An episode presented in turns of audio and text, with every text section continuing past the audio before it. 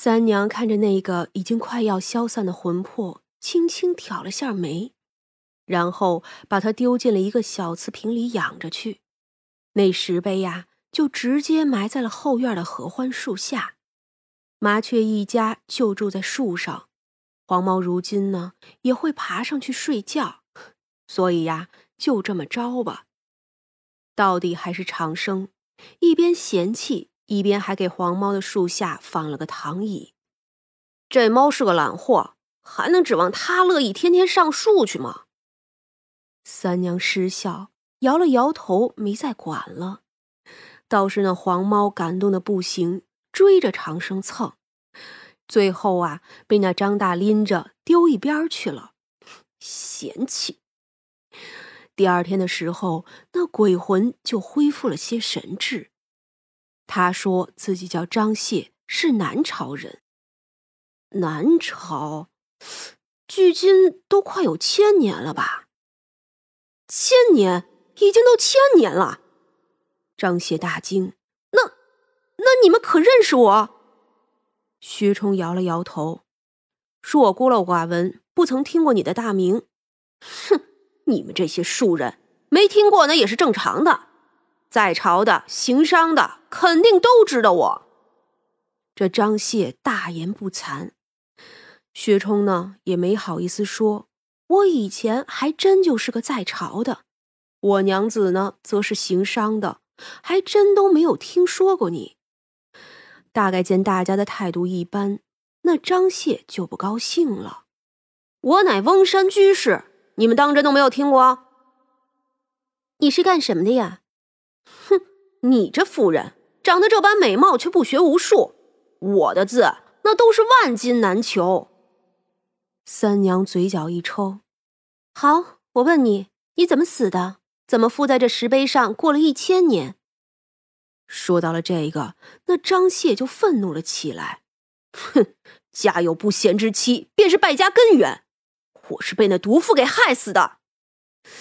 他在那儿絮絮叨叨了半天。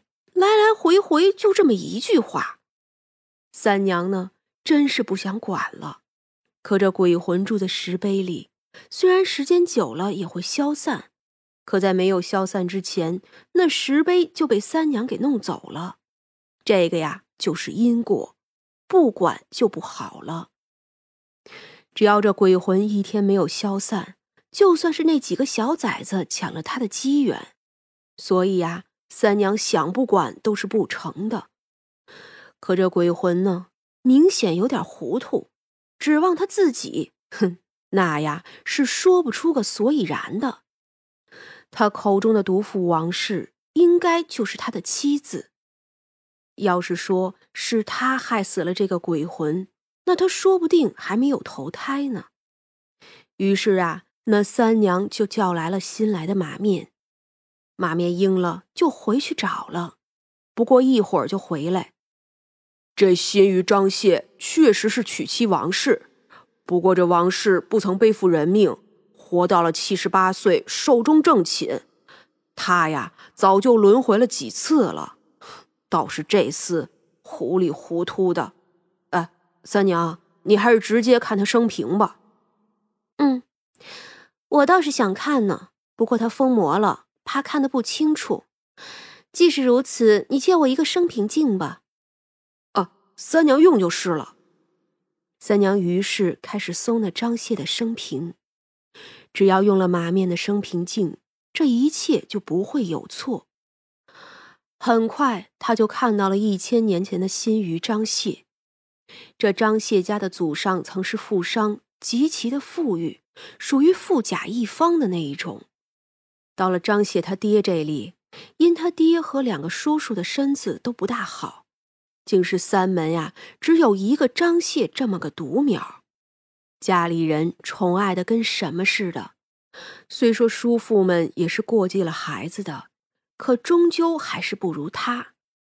张谢打小就聪明，几岁大就能读诗经了，家里人宠爱，更觉得是面上有光。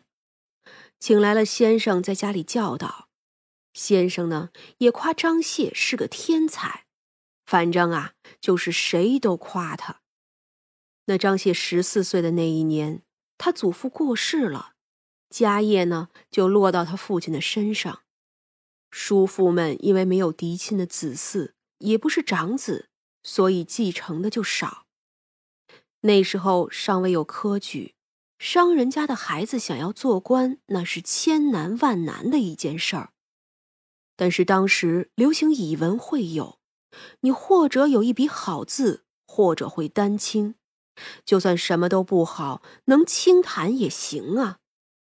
这张谢呀，就一门心思的练字，也想当个西之之流。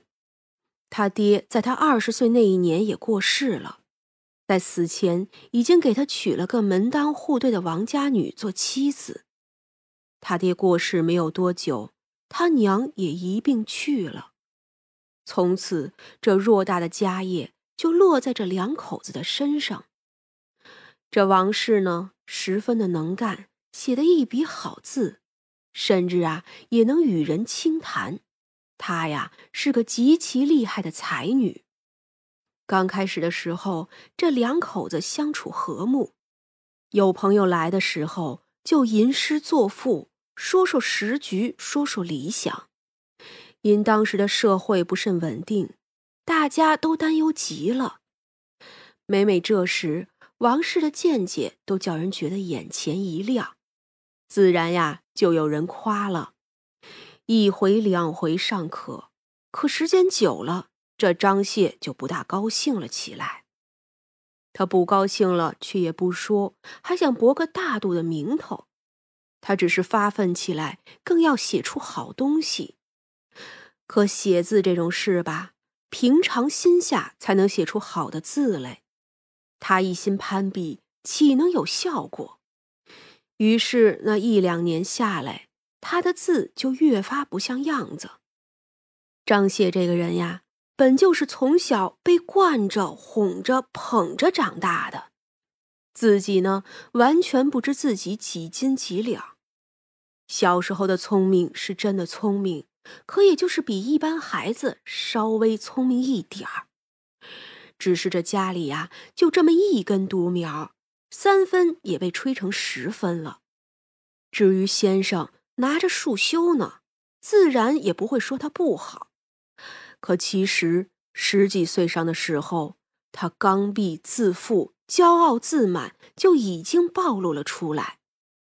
他有个好朋友，出身贫寒，人呢也不怎么正派，不过这脑子呀倒是好使。